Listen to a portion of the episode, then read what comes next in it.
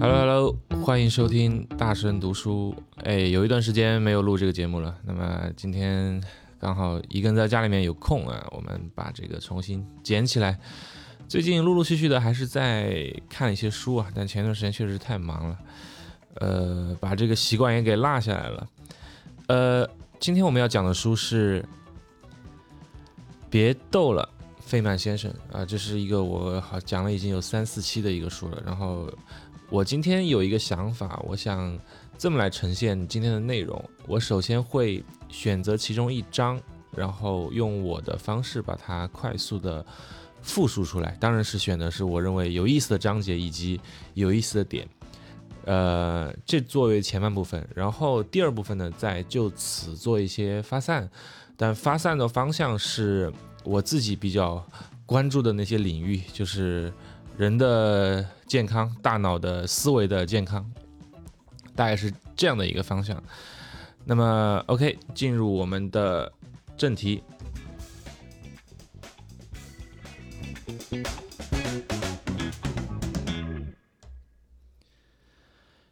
这个章节呢叫“我”，呃，很有意思，讲了讲了一个。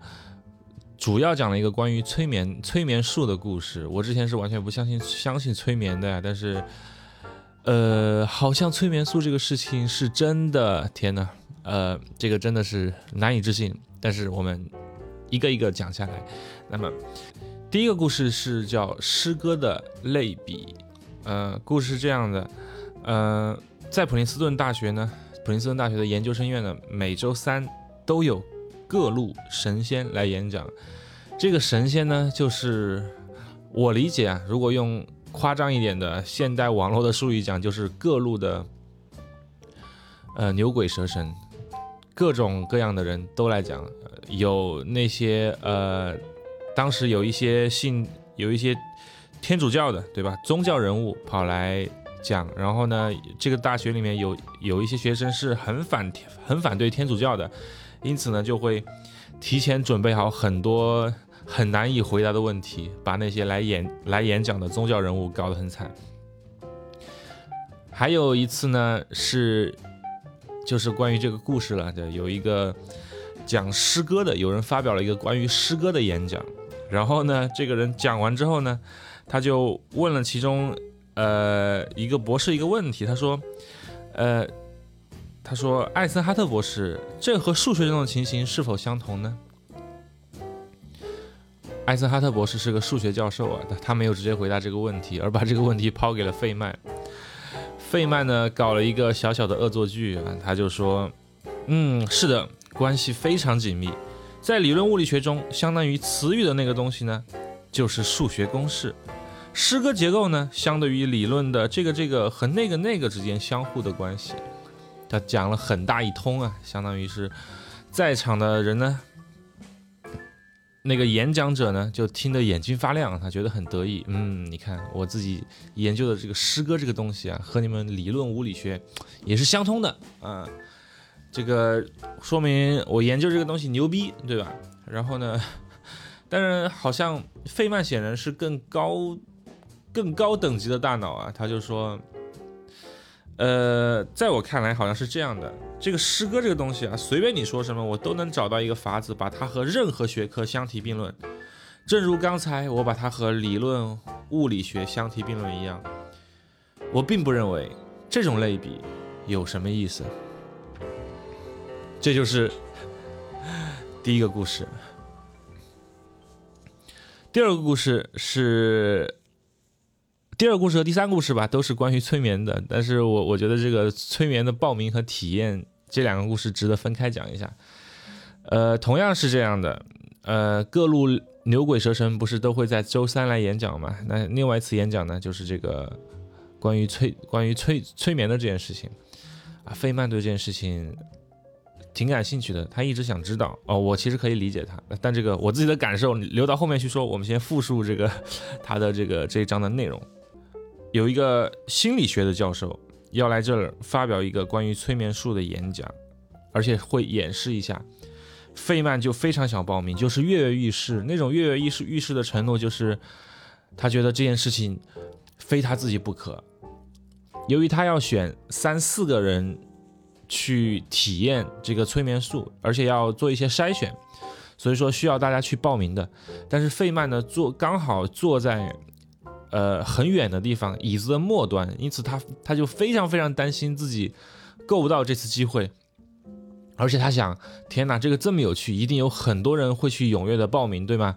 所以说他如果太多人报名，他要坐得太远，那他不是就得不到这次机会吗？因此，当教授，呃呃宣布说，哎，大家来报名一下，举个手。然后这个时候，费曼 站在这个教室这个大大堂的尽头，大叫一声：“我！”那这个我就是这刚好就是这一章的。这一小节的一个题目啊，为什么这么奇怪呢？因为整个大厅里面只有他一个人报名了，所以说场面一度非常的尴尬。当然，我认为这也是费曼过人的地方。实际上，呃，那种踊跃、那种强烈的强强大的好奇心，也就是费曼一个人了。呃，当然后面陆陆续续的也有几个人报名，也是凑齐了人。那 OK，这就是一个关于报名的小故事。当然，故事继续接继续延续，就是今天要讲的第三个故事，就是关于这个催眠术的体验。呃，是这样的，他首先第一步是要有一个筛选，他要筛选一一一部分人去进行这个表演，因为这个表演是要面对许多人去表演的。因此，费曼呢，费曼从内心其实不太相信催眠术的，但是。他为了自己能够成为这个被选中的人，他就装作自己是那种容易被催眠的人。因此，呃，在一部分的测试期间，比如说，呃，举个简单例子，呃，他的测试内容就是我要把你催眠，然后呢，我要让你不睁开眼，然后你就是不睁开眼。费曼呢，在这个过程中。其实他就内心深处认为我肯定是可以睁开的，但是呢，对吧？为了能够参加这次现场的表演，我现在就是故意不睁开，但是我肯定是可以睁开的。那因此呢，他就没有睁开。那可能其他有些人就就睁就睁开眼睛了吧，对吧？然后呢就被筛下去了。费曼呢，他还是想搞一个更加大型的恶作剧，他的想法是等着正式表演的时候再让这个心理学教授出丑。OK，到了正式表演的时候呢，呃，这个项目是这样的，就是催，就是在台上会对费曼进行各种各样的催眠，然后完成这个步骤之后，检验这个是否催眠成功的这个方式就是，教授这个心理学教授会用催眠的方式让费费曼从讲台上面。走下去，然后绕着整个大厅走一圈，走一圈之后再回到自己的座位上。但费曼就想，OK，机会来了，现在呢，我就要让他出丑了，我就要直接的回到我的座位上去。但神奇的事情发生了，朋友们，费曼说他当时产生了一种很恼怒的感觉，他觉得自己。不能这样直接径直的走到自己的座位上去，于是他居然真的就围着整个大厅走了一圈，才回到再回到自己的座位上。呃，然后这件事情就 OK，这就是这个故事的全部了。当然，费曼他自己有一个解释，他说：“我因此发现催眠是一种非常有趣的体验。”你一直对自己说：“我能做那件事儿，但我不想做。”换句话说，你就是做不到。OK，这就是这一章讲的三个故事。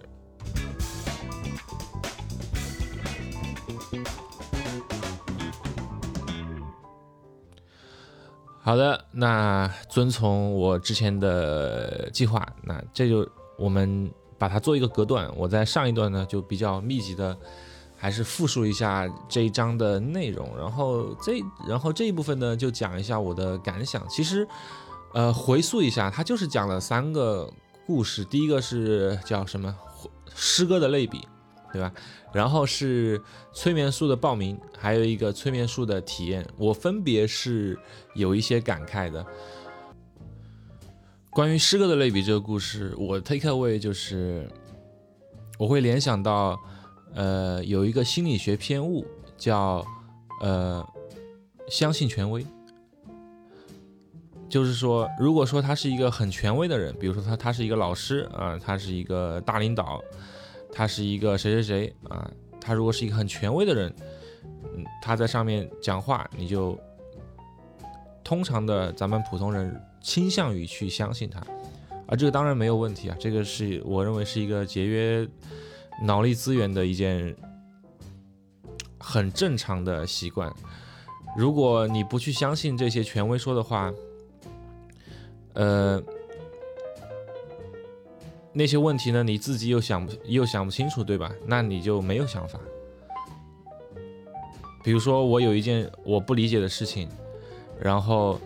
呃，我自己是想不通的。然后这个某一行的专家说话了，那我如果不相信他的话，那我的想法从哪儿来呢？因为因为我完全的不理解这个行这个呃专业，对吗？那我我不就没有想法吗？所以说，相信权威是一个很简单的，或者说相信权威、相信专家吧，可以说是一个很简单的一个方式，但呃。可以说，呃，这么说可以说是一个很节约脑力的方式，同时呢，又让你自己的认知扩宽，对吧？这样这样说应该是比较准确的。但费曼是，呃，好巧不巧吧？费曼是一个脑力超群的人，所以说他能够在当时玩这么一个思维的小游戏，就是说，对啊，我就给你做这些类比，但是我也可以。把它和任何的其他学科做类比，因此这样的类比到底有什么意义呢？嗯，这件事情带给我一些疑惑吧。我觉得，呃，确实不相信权威这个这一招，这个是很重要的，但前提是你的呃脑力是足够的，否则的话，你在很多领域你就只能维持一个不懂的一个状态，呃。但另一方面，我如果接着往下读呢，也一定程度上解开了我的这个担忧啊。实际上，我自己对这个事情是有一个解决方案的，就是我会去关注一些人，然后我就会信任他。这个这个想法其实是来自于呃每周工作四小时的那个作者 Tim Ferriss。他的方式就是在某一些领域，比如说打篮球的领域，他就他有幸认识美国篮球队的总教练，然后关于怎么训练篮球这件事情，他就相信他就好了，对吧？呃，但 怎么说呢？就是心理学这门学科，由于嗯，它的学科的属性吧，呃，会有很多不那么杰出的人。或者说是不那么呃，也能够在这个行业也能也能够借着这个话题呢，去讲很多东西，收获很多簇拥，对吧？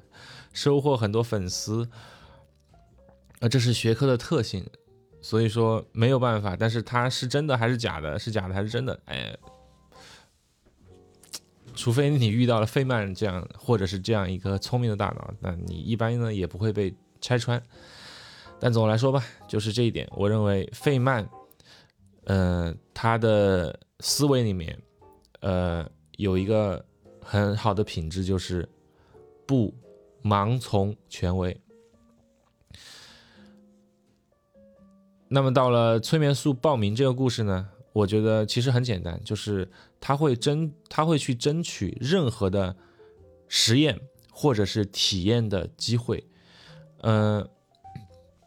作为一个物理学家，实验精神是贯彻在骨头里的。费曼，呃，他对催眠术这件事情感兴趣，但是他不相信。我我我认为他是不太相信的，因为因为其实我对催眠术这个事情，我我一直不相信。我对，呃，我对呃冥想，说实话。我也一直没有多相信，尽管尽管我在做，但是我真的没有那么相信啊。除非有一天我能看到我的脑部的这个扫描啊，这个冥想给给这个带带来什么变化。总之，哎，这个不是不是那么相信。但总之，这就是我们不了解的领域吧。但无无论如何，呃，费曼的那种争取实验或者体验的这种强烈的这种冲动，我认为是一个很值得明、很值得记下来的点。一样的，我我我认为我的人生中接下来还还是一样会面临各种各样的呃不确定的问题，然后一些呃。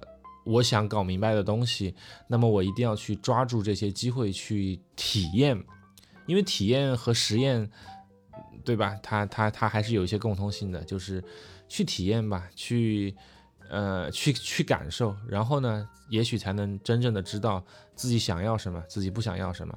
OK，这就是那个关于催眠术的报名。呃，第三个就是催眠术的体验，这一整这整个故事啊，原来它真的是被。是被催眠了，就是人脑这个东西就很有趣，就像，呃，人真的是可以被催眠的，呃，尽管它可能不是以我们能够很我能够直观的理解的那种形式，因为，呃，它仿佛已经是一个，嗯，它不是能用，呃，怎么说呢？我我想说，它不是能用物理学能够解释的，但是我想万事万物应该都是能够用物理学去解释的，对吧？呃，但是我我目前用物理学方式解释解释这个现象，就是人有时候会着魔，会中邪，对吧？会被催眠这种事情，就是常识上面觉得不太不太可能的，但是我们在现实中又反复的遇到，就是谁着了魔，谁中了邪，对吧？谁就是会抱会秉持着一个荒谬的观念。对吧？谁就是会被传销洗脑，对吧？嗯，其实很简单，就是比如说，你没有办法去不想一头粉红色的大象，啊，这是一个很经典的一个笑话了，就是他就讲，你怎么可能不去想那头粉红色的大象呢？你一定会去想的，这这就这就是一个呃，我想这这是一个催催眠故事的一个基础基础版本吧，仿佛是呃人的大脑它有它有某它有某些构造啊，它可能在收到某些信息之后，它的某些阀门会被打开，其实这个阀门就是神经嘛，神经网络嘛。当你收到一些信号的时候，它这个信号就是一种电刺激。去想一头粉红色的大象和不要去想一头粉红色的大象这两句话，它的电刺激其实是一样的，它都会让你去想那头粉红色的大象，对吗？你提到了粉，其实不要去想这个东西，呃，它是一个呃一个，嗯，在语言里面啊，它和粉红色和大象，嗯。这个的叫叫叫什么？这个的呃层级仿佛是不一样的，因为不要去，它是一个呃更高层级的，它是一个逻辑上的一个判断，对吧？是或否。但是粉红、粉红色和大象，它分别对应的就是一个很具象的一个东西，就是一些一个一个一个形容词，对吧？一个颜色和一个一个名词是对吧？这这一头大象就是。这两个电信号呢，它仿佛是更低等级的，或者说是更基础的一种电信号。我只要给你说了，你就会联想。比如说我我我给你说了这个闪电，那你肯定会想到这个闪电这个东西，对吧？因为你接收这个信息，就是就像这么一句话，就是你可以把眼睛闭起来，但是你没有办法把耳朵闭起来。你没有办法把耳朵闭起来，其实主要是你没有办法把脑子闭起来。就是你一旦看到或者是。呃，听到这个东西，你没有办法把脑子闭起来，你不可能不想的，因为它只是一个电信号，它只是一个电信号，这个电信号进去了就刺激你了。然后呢，我估计哈，催眠术这种东西可能也类似，它就是给你一些呃，给你一些这种的电信号，然后呢，呃，密集的以一种密集的方式啊，因为催眠不是说一下就把你催眠，它还是要经过一小段的，对吧？给你一种密集的催眠，然后呃，密集的有助于你被催眠的电信号，然后把你的脑子在当下里面呃塑造成，呃怎么说呢？这么说不是太准确，把你的大脑在当下给它调整成某一种状态，就像我举例，我我举例啊，人是有生气的状态，对不对？人在生气的状态，可能哎很多事情他是听不进去的，呃，这是某一种状态，对吧？或者是人在悲伤的时候，他的大脑也是一种状态；人在乐观的时候，他大脑又是一种状态，或者是简单的工作状态，或者是人在一个呃这种创作力旺盛的一种状态，其实就是他大脑里面的这种活跃程度不一样，呃，因此。这个哎，其实其实今天说说这一趴，我觉得非常过瘾。这这是我之前可能没有太想清楚，但是怎么在说的过程中，把这个事情想明白了。就是我之前的理解就是，呃，当然这我这我现在理解是基于一个还是回归到物理，就是说，我我认为所有的想法，在我之前我是解释不了的。但是呢，你说它就是电信号，我是能够解释的，因为。我是能够理解的，它就像一个导线嘛，一个一一个电流嘛，一个神经元之间的电信号，不就是从从一个 A 神经细胞传递到 B 神经细胞，对吗？那一个复杂的神经网络，不不不外乎就是多少几亿个十数十数十亿个这个细胞，因此它自然能够构成很多种不同不一样，呃呃很多种的这种链接的一一种方式嘛，那它自然能够进行复杂的这种。思考，所以，但是我今天的一个，哎，一个新的这种观念，我觉得很有趣的，就是我把那个粉红色大象这种形容词和名词，还有就是不要这种逻辑判断，给它啊区分开来了。之所以你不要说粉红色大象和它里面包含了一个高级的逻辑判断，再加两个低级的这种说法，所以说它本它在可能可能如果嗯。有些人的大脑，他的逻辑思维，他可能 不能这么说啊。你说费曼的逻辑不强嘛，对吧？应该说是某一部分人，他这个呃呃，他会被这种低等级的这个劫持过去。然后，即使你让他说不要想粉红色的大象，大家其实想到的不是不要更多的，而是呃粉红色的大象，就是。这件事情应该是绝大部分，就其实我现在脑子里面就是那头粉红色大象。我想绝大部分人都会陷入这么一个陷阱里面，因此人脑就是这个样子。但是你想，如果是一台电脑的话，如果如果是一台计算机的话，我相信这个计算机是可以办到的，因为它首先它会判断一个逻辑分析，它一旦收到了这个不要这个逻辑判断，它即使输入的是不要粉红色大象，它先它我们把它规则设定是先。先先响应这个逻辑，对吧？先响应逻辑判断，然后它自然就不不会读取后面关于粉红色和关于大象的一个字段，对吗？但是呢，那是计算机的机器，人脑就是不一样的，人脑没有说是开机关机这种说法，对不对？人脑就是信息输入进去，它就必须要反应。所以说，哎，有趣啊！今天想明白了一个特别有意思的事情。哎，OK，那这一期就是这个样子喽。嗯，再见。